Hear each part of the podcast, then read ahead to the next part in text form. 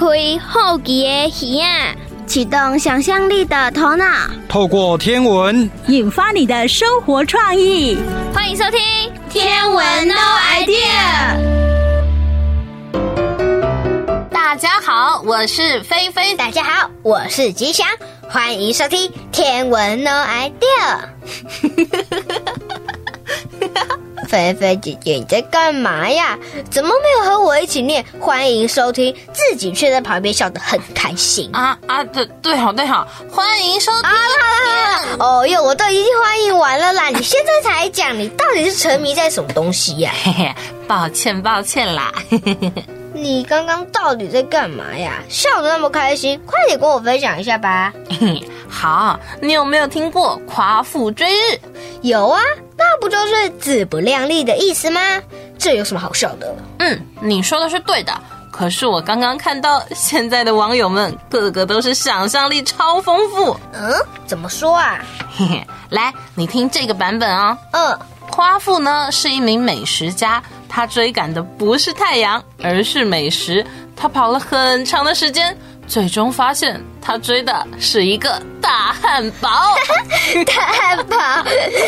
然后他说，这个版本展现了人们对美食的热爱，还有寻找满足感的欲望。但是这样说好像也对。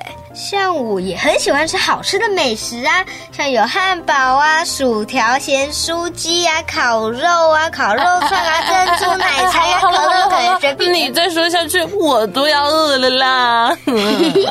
我也有一点肚子饿了啦。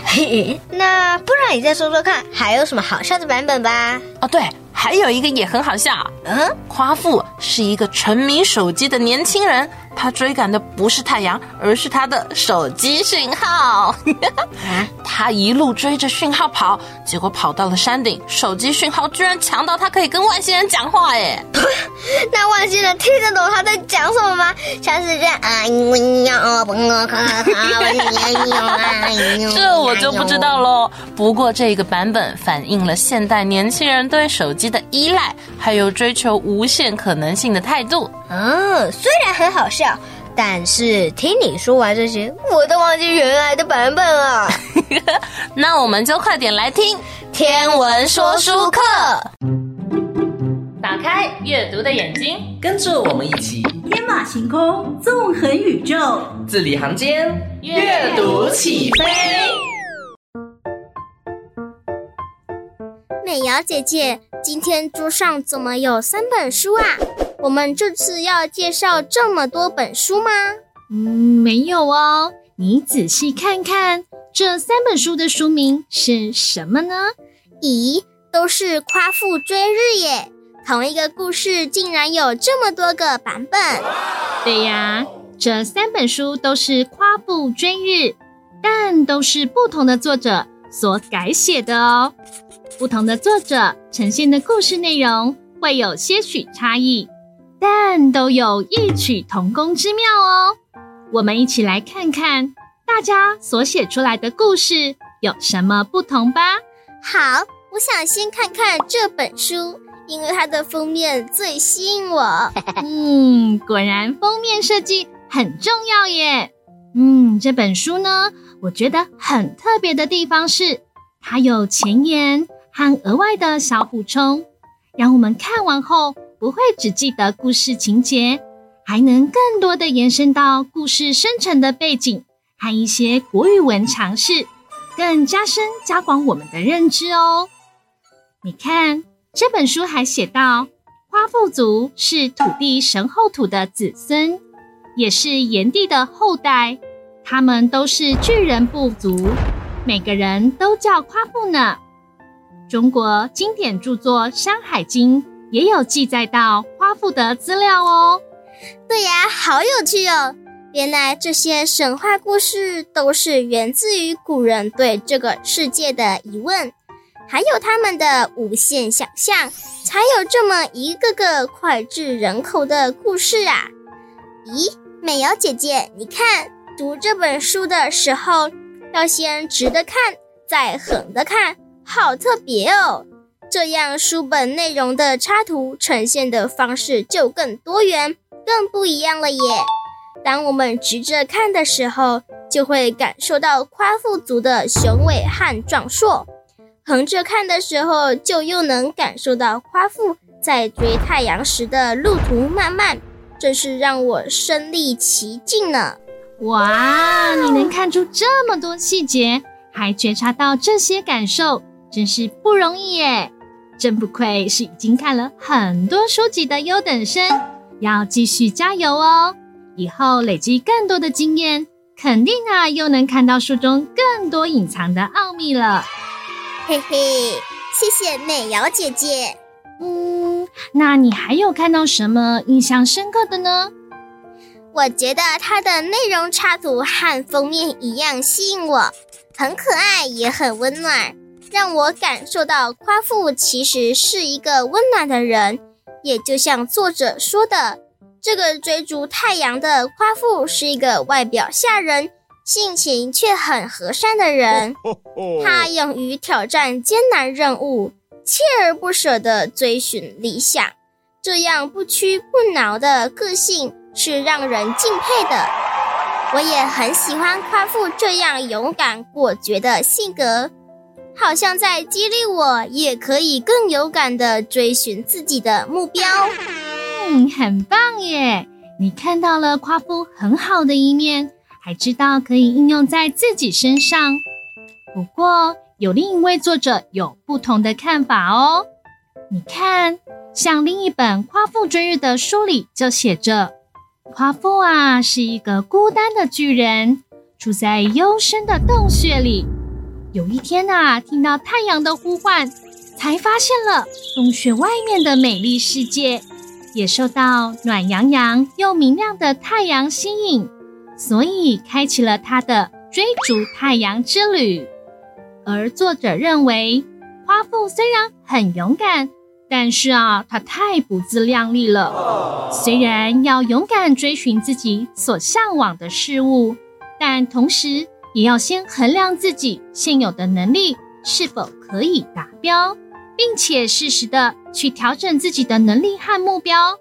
同时，也不要忘了休息啊。对耶，毕竟夸父最后都累死了，好像有点本末倒置，反而永远都看不到当初吸引他的太阳了。没错，当我们用不同角度看待同样的故事和作品时，也都会有不同的启发哦。所以美瑶姐姐，你才会准备那么多本同样都是华府追日的故事介绍给大家。没错。同样的传说故事，透过不同的作者和绘画风格，读这本书时就会带给人不同的感受哦。想知道里面的情节是什么吗？赶紧去借来看吧！没错，不要错过这本好书《夸父追日》哦。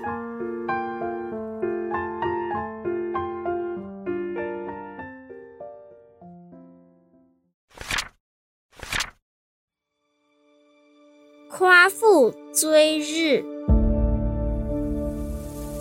很久以前，在一座巍峨的高山上，有一个神秘的神使部落。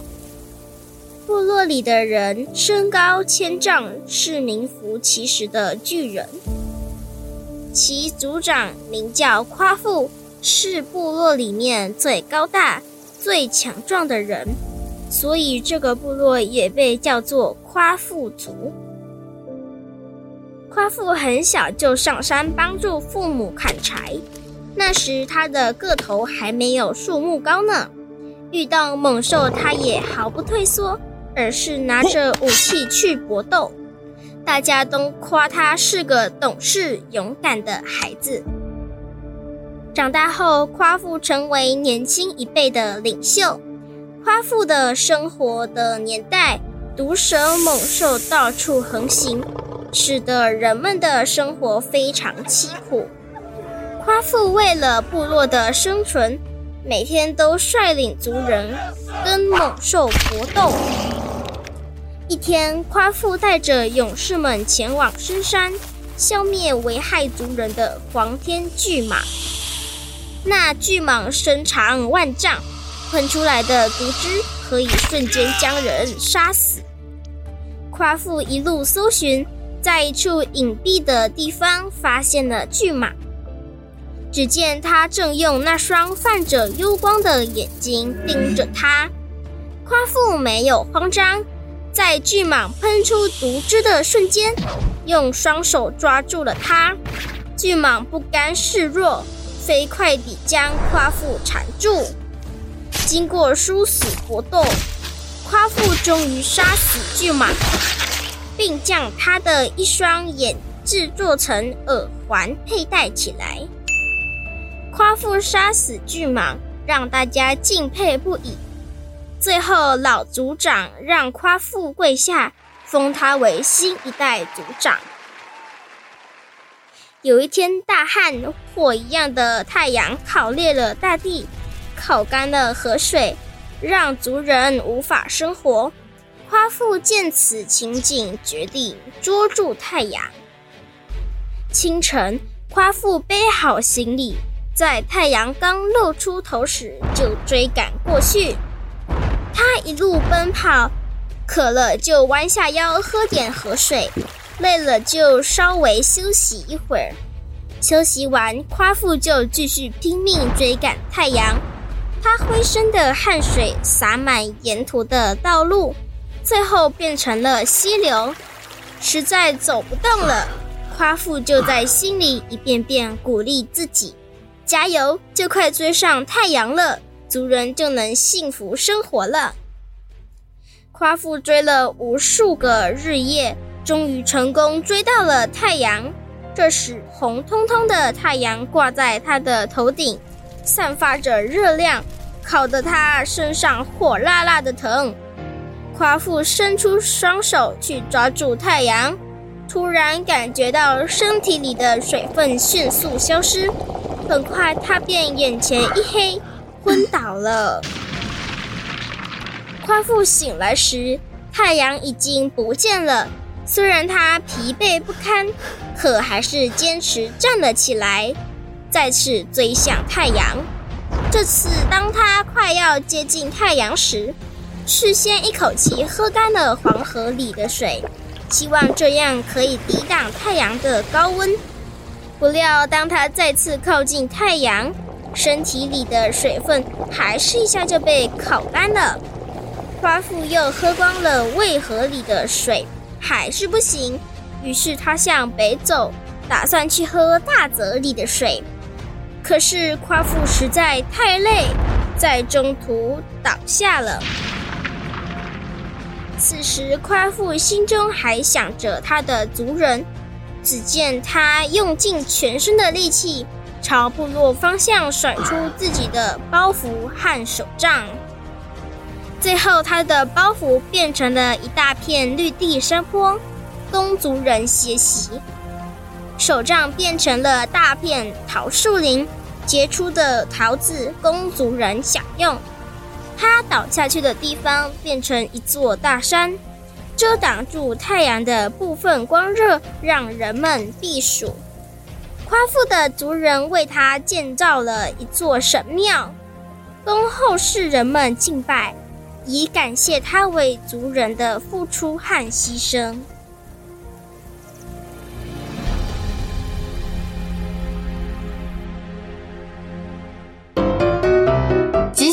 你听过 Chat GPT 吗？哦，我知道啊。哈，你这么跟得上流行啊？嘿嘿，因为 Chat GPT 超方便的啊！方便？你拿它来做什么呀？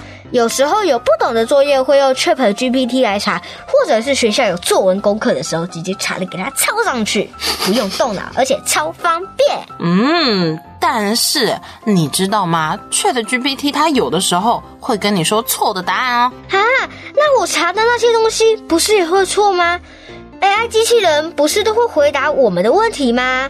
怎么还会出错？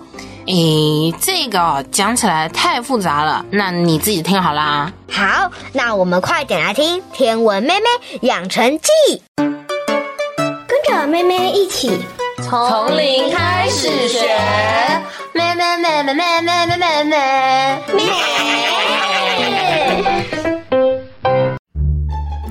各位大朋友、小朋友，大家好，我是妹妹，欢迎收听《天文妹妹养成记》。这一次，我想跟大家分享妹妹的探索太空旅程中，除了上两集提到的 AI、机器学习和深度学习故事外，我们看看现在火红的 ChatGPT，在极短时间就可以给你想要的资料。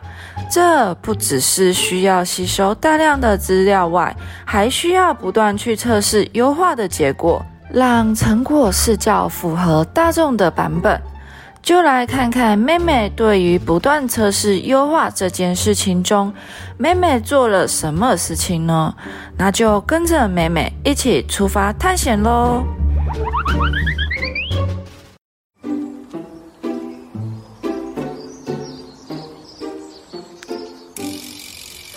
！ChatGPT 是旧金山一家科技公司 OpenAI 所开发出来的人工智慧机器人，可以用语音的方式来回答任何的问题。还可以写文章、写程式，所以许多人把这个工具当成秘书来使用。妹妹发现它的功能太好了，生怕因此没了工作呢。不过，不过啊，我认为，与其担心，不如想想自己拥有什么不可被取代的功能哦。其实，在 ChatGPT 被推出的时候，就被许多学校禁止使用了，因为啊，他担心被用来当做考试作弊的工具，还有可能会被用来撰写论文哦。另外，ChatGPT 的正确性还不是那么高，有时候啊会回答错误哦，因为。它其实是利用人工智慧去搜寻大量的资讯，而这大量的资讯啊，很多时候是错误的。它不像 Google 或者是维基百科会帮你确认资讯的对错。另外，ChatGPT 很快会触碰到一个很大的问题哦，就是智慧财产权。因此，已经有很多人开始要求人工智慧应该要受到法律的规范。就像有很多突破性的科技，现在很受欢迎的 ChatGPT，可能会引起新一波的人工智慧开发的投资与使用，但势必也会引起关注。妹妹在上一集就有一个小小的透露。妹妹只要遇到烦心或是压力大的时候，就喜欢开启妹妹的厨房。为何会有这件事情产生呢？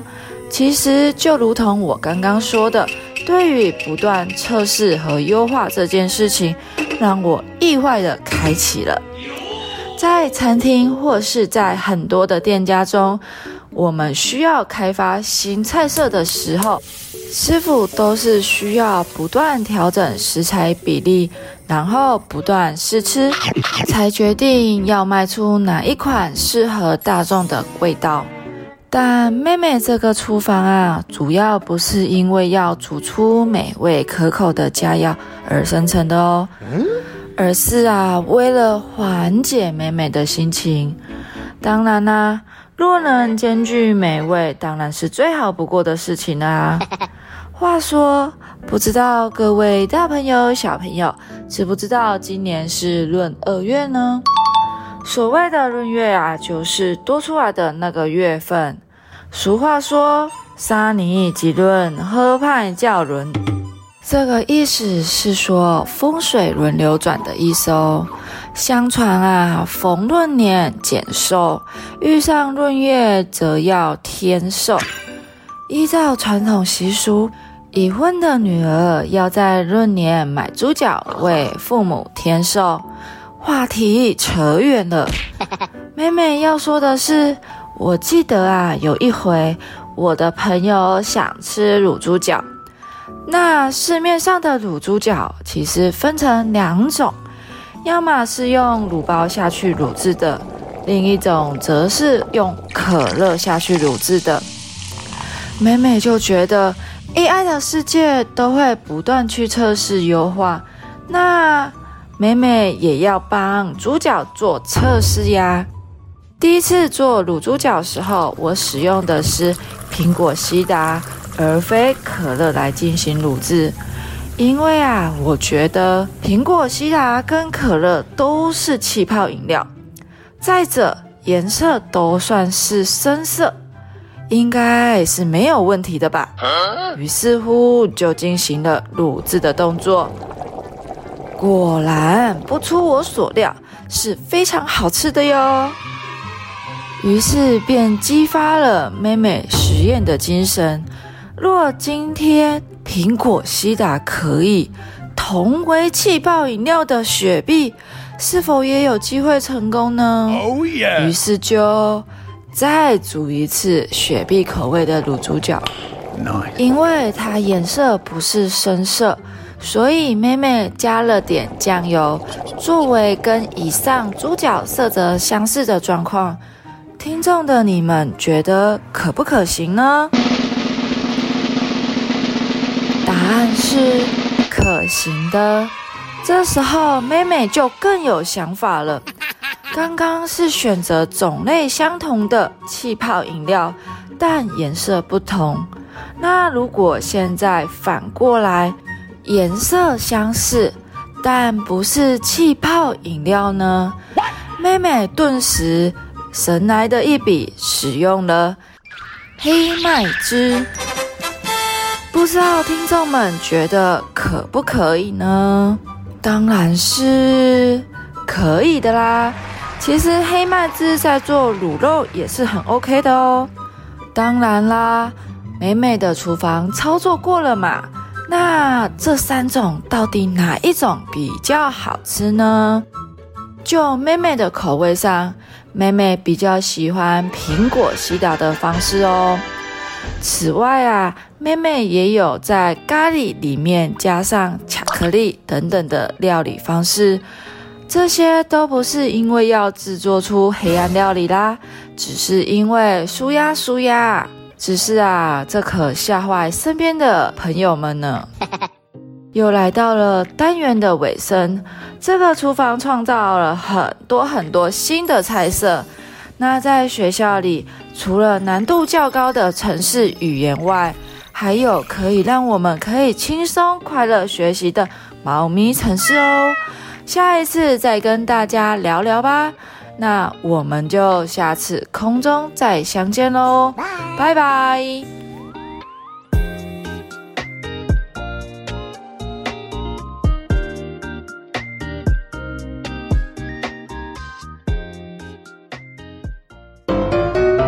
嘿嘿，吉祥，你有没有看过彩虹？当然有啊，而且我还看过双彩虹。啊，这个我也看过，但是正确的说法其实是彩虹跟霓虹。霓虹？对啊，我问你，彩虹的颜色是什么？你知道吗？当然知道啊，是红、橙、黄、绿、蓝、靛、紫。嗯，霓虹它就刚好相反。下一次如果有看到，你可以仔细观察一下。啥？那我怎么不知道它什么时候出现？好想赶快看到哦！唉，哪里有彩虹？告诉我，能不能快点给我看到霓虹？你这样唱，是不是你也不知道？嘿嘿嘿嘿，被我抓到了吧？哎呦，可是我还是很想看霓虹哎。哎呀，虽然我也不知道它什么时候会出现，但是石头哥哥可以让你知道怎么预测彩虹的出现哦。哇塞，那我们赶快来听《天象探索家》，探索天空奇境，发现天上宝藏，准备好你的好奇心和观察力。天上探索家，我们出发喽！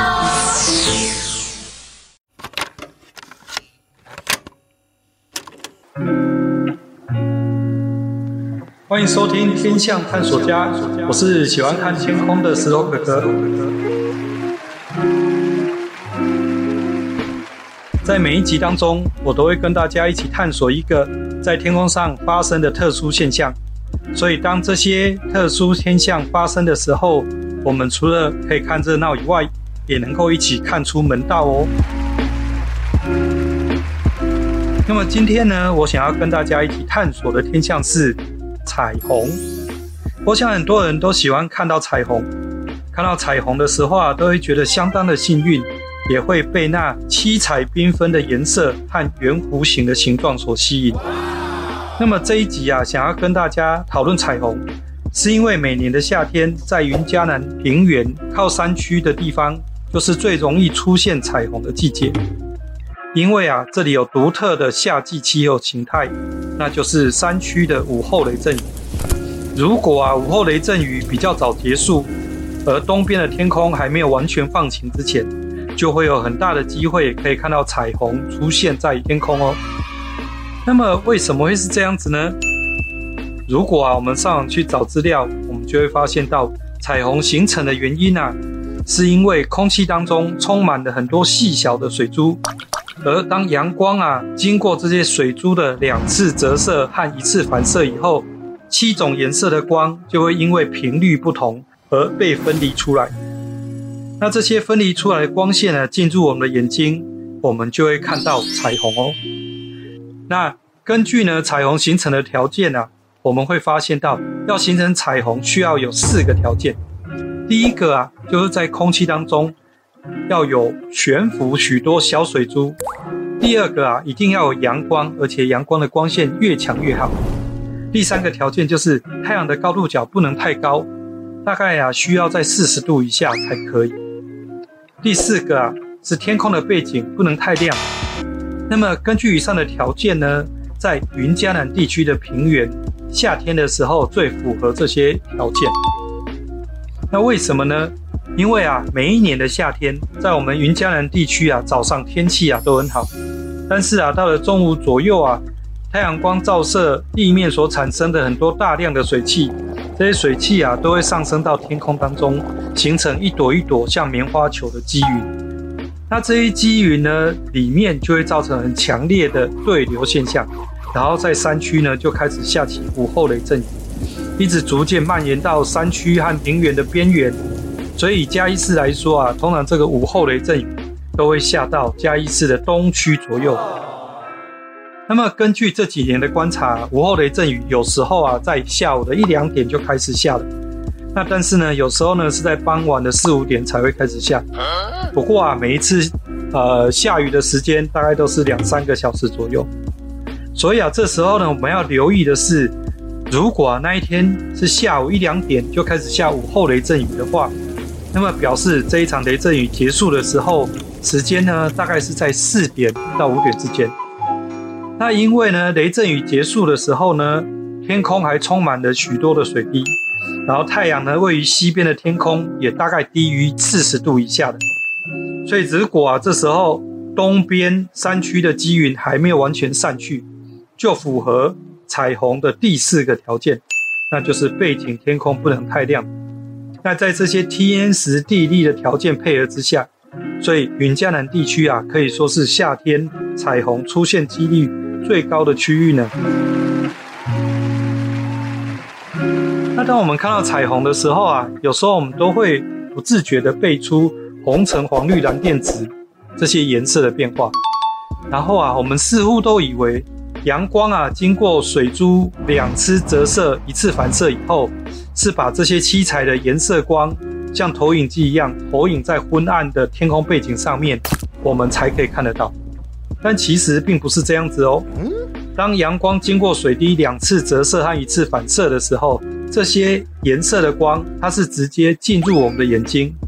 那我们的眼睛感觉到这些颜色以后，会跟远方的景物结合在一起，这样子啊，感觉上就好像彩虹高挂在远方的天空上面，而这个方向呢，也刚好会是太阳的相反方向。那么这就像呢，我们。如果傍晚的时候啊，站在马路旁边，看到车子啊从远方开着车灯朝你的方向开过来，然后刚好马路的尽头是一大栋建筑物的时候，你这时候就会觉得哦，车子和建筑物看起来好像是合在一起的。那为什么要特别提这件事情呢？因为啊，当你在看到彩虹的时候，如果也有人站在你的附近，当你看到彩虹的时候，你附近的人他的眼睛也一样会看到这些透过水珠折射出来的彩色光，所以呢，他们也可以看到彩虹。但是同一个时间啊，如果你在嘉义看到彩虹，你打电话给台南的朋友，他就不一定能够看到彩虹喽，因为这时候啊，经过水滴折射的光线并没有进入他的眼睛，所以啊，他并不能够同时看到彩虹。所以啊，我们要跟朋友同时分享彩虹，的确会有区域上面的限制。好啦，当彩虹出现的时候，除了可以看到七彩的颜色以外，如果水汽、阳光的条件许可的话，你还可以看到两种更为罕见的现象。第一个现象呢是霓，也就是一般人说的第二道彩虹。那霓字怎么写呢？霓就是上面一个雨字，下面一个儿童的儿。那霓啊是太阳光经过水滴两次折射、两次反射所产生的，所以它有两个特色哦。第一个是霓的光线排列刚好跟红是相反的。第二个啊，是因为霓它是两次反射产生的，所以它的颜色啊会比红还要淡一些。那么第二个呢，罕见的现象呢，就要更仔细的观察，因为啊，这在霓跟红之间会有一个称为亚历山大带的区域。那这个啊，是在西元两千年前。希腊学者亚历山大他第一个观察记录而命名的，所以啊，如果我们仔细观察这个区域，我们就会发现这个区域里面的光线比彩虹以内还有霓以外的区域更为灰暗。所以啊，这两个比彩虹更为罕见的天象，如果再度出现的时候，我们就可以仔细的观察。好，根据上面的介绍呢，听起来好像只有云嘉南地区的人。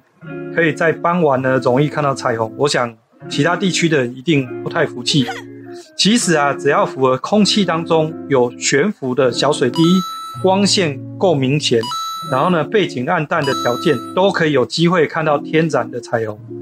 例如啊，你在瀑布附近，或是高山有云海的时候，你也会很容易的看到彩虹。如果你站的位置够高的话，还可能会看到圆形的彩虹哦。所以将来啊，如果你到这些区域的话，不妨多留意。那另外啊，我要分享两个看彩虹的特别经验。刚刚提到啊，云嘉南地区啊是位于台湾的西部，所以太阳啊往往会在往西落下的时候落到海边，那么太阳的高度角都可以下降到四十度以下。不过啊，在东部，包括花莲、台东，因为它的西部就是高山。当太阳降到四十度以下的时候，通常都被山挡住了，所以即使产生彩虹，我们在地面上面其实也不容易看到。不过有时候啊，在天时地利的配合下，每一年呢，大概会有一两次的机会，是可有机会在傍晚看到彩虹。另外啊，还有一个是在西部地区看不到的，那个就是日出过后的彩虹。那么因为台东花莲的东边就是太平洋。太阳从东方海面升起来的时候，高度角就会慢慢的从零度上升到四十度。所以，如果在这段期间水汽、天色条件配合的话，其实就可以在西方的山区看到彩虹。你看这样子是不是很特别？好了，现在你知道彩虹出现的条件，在今年暑假当中。每当开始下起午后雷阵雨的时候，就可以留意是否有机会接着会出现彩虹，让原本啊要碰运气才能看到彩虹，提高观看的机会吧。Oh yeah！那么这一集的天象探索家就跟大家探索到这边，希望你持续打开眼睛，留意周遭环境的变化，跟我一起成为天象探索家。我是石头哥哥，我们下次见。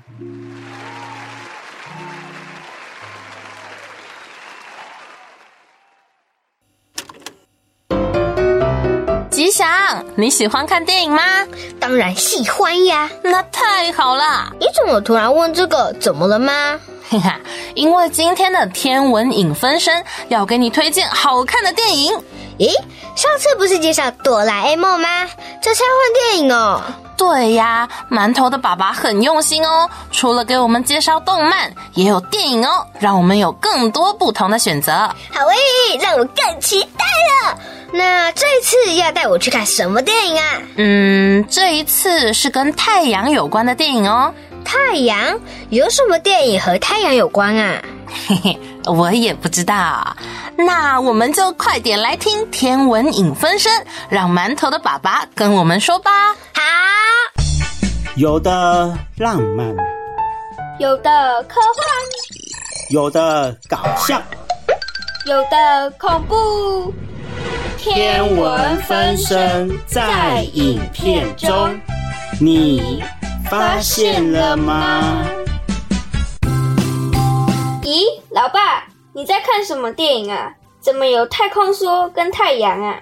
你说的是我正在看的这部电影吗？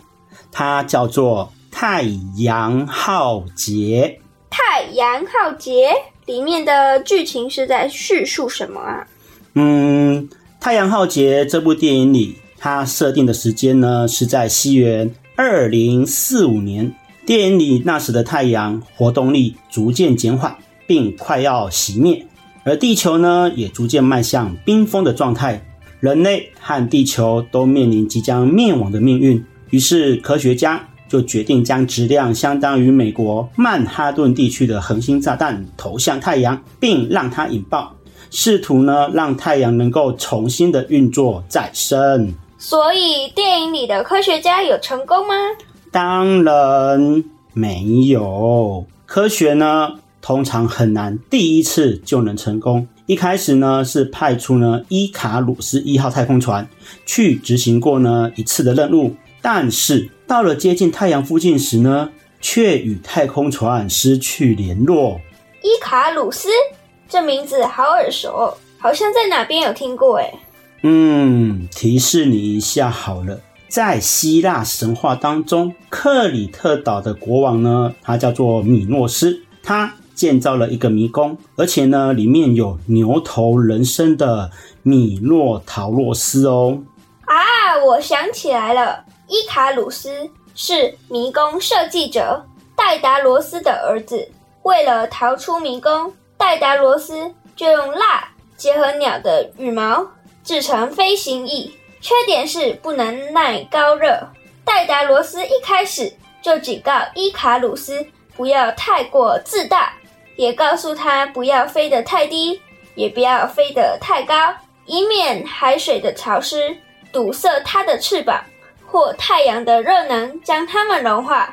年轻的伊卡鲁斯因初次尝试飞行带来的喜悦，竟然不管父亲的警告，越飞越高，越飞越高。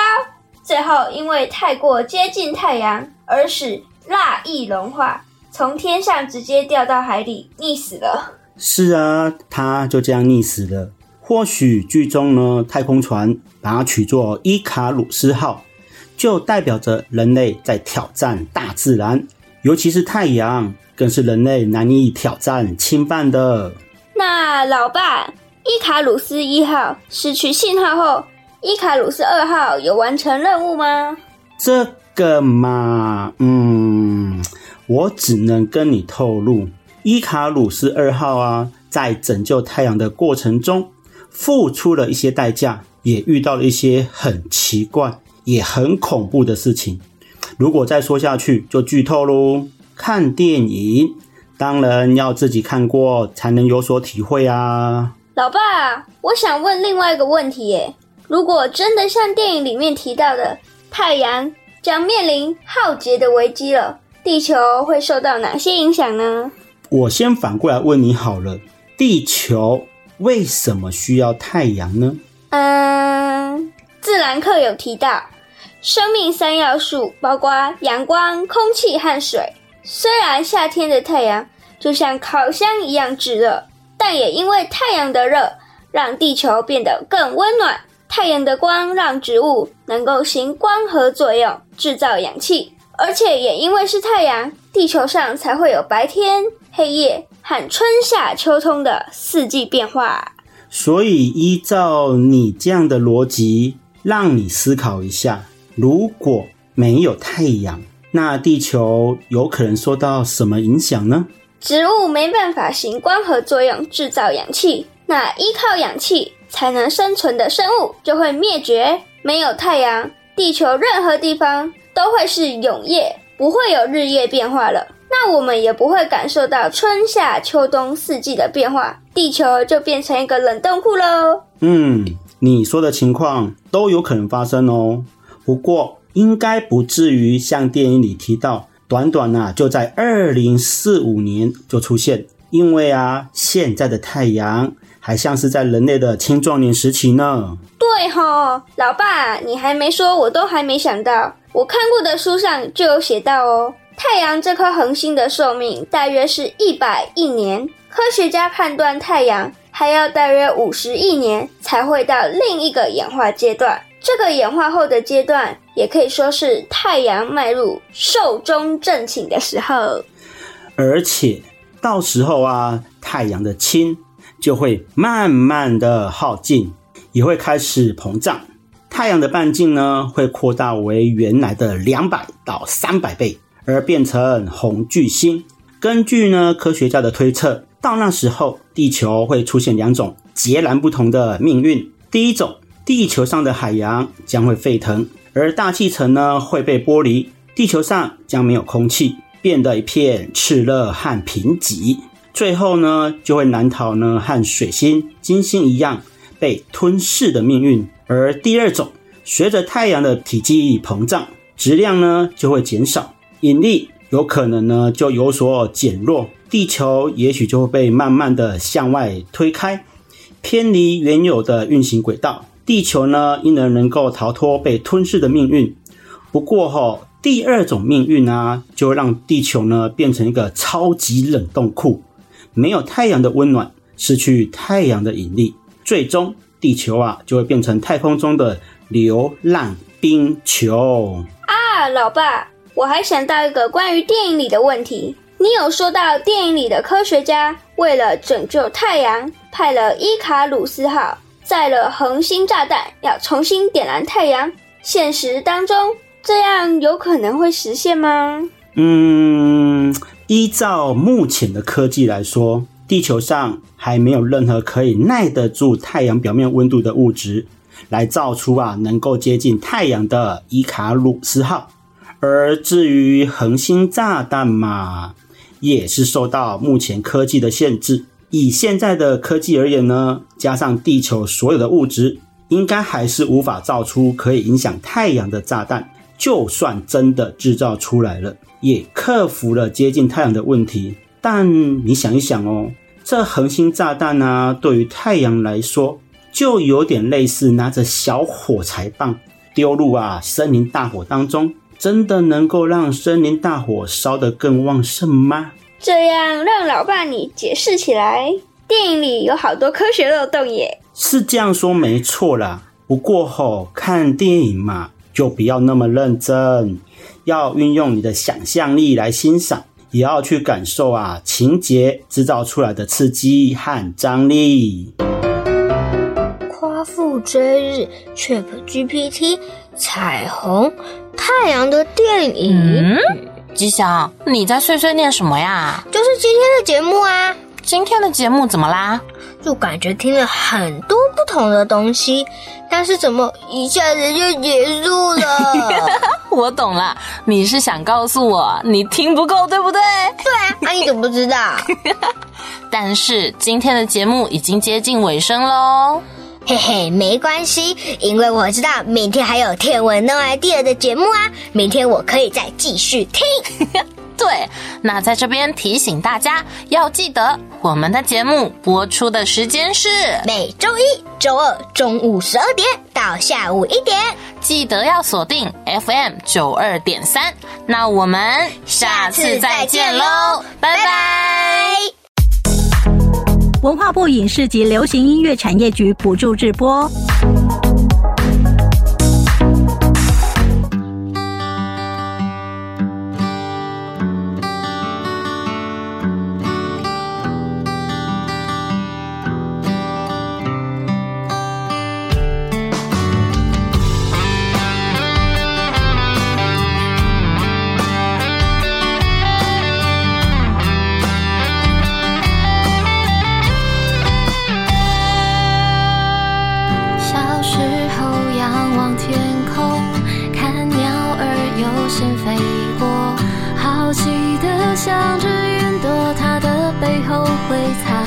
什么？